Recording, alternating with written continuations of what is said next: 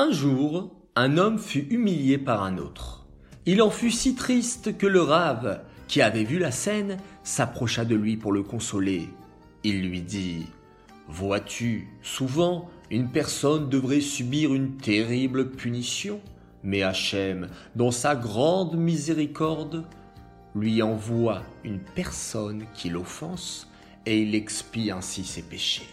C'est pourquoi on doit toujours recevoir les injures et les humiliations avec plaisir.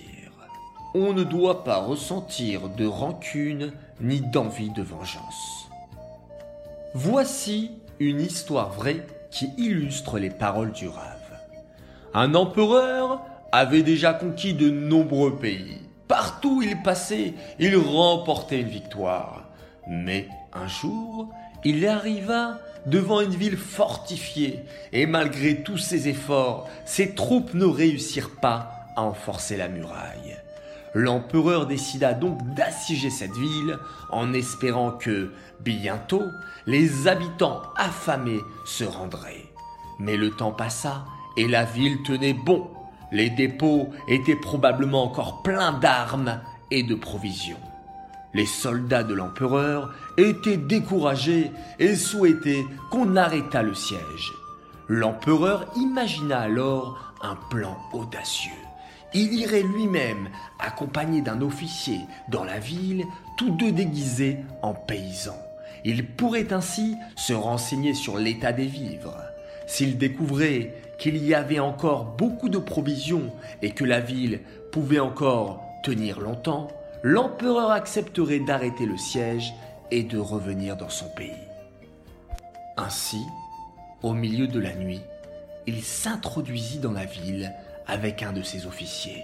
Personne ne fit attention à eux, car ils étaient déguisés en paysans. Ils entrèrent dans un cabaret, prirent une boisson et écoutèrent les conversations.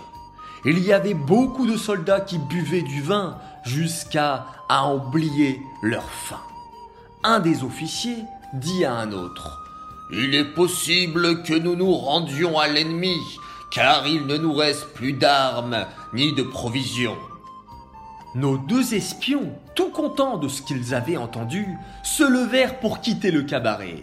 Mais à ce moment-là, un soldat qui avait visité le pays de l'empereur s'écria Camarades, regardez ce paysan, je jurerai que c'est leur empereur. Les cœurs de ces deux faux paysans se mirent à battre très fort, mais un autre soldat rétorqua. Quelle imagination folle Ne craindrait-il pas de venir se jeter dans la gueule du loup? Pour ôter tout soupçon, l'officier de l'empereur demanda à ce dernier de lui servir un verre. L'empereur comprit son intention. Il se leva, alla acheter un verre de vin et revint le donner à son compagnon. Il fit alors exprès un faux mouvement et le verre tomba par terre, se cassant avec fracas.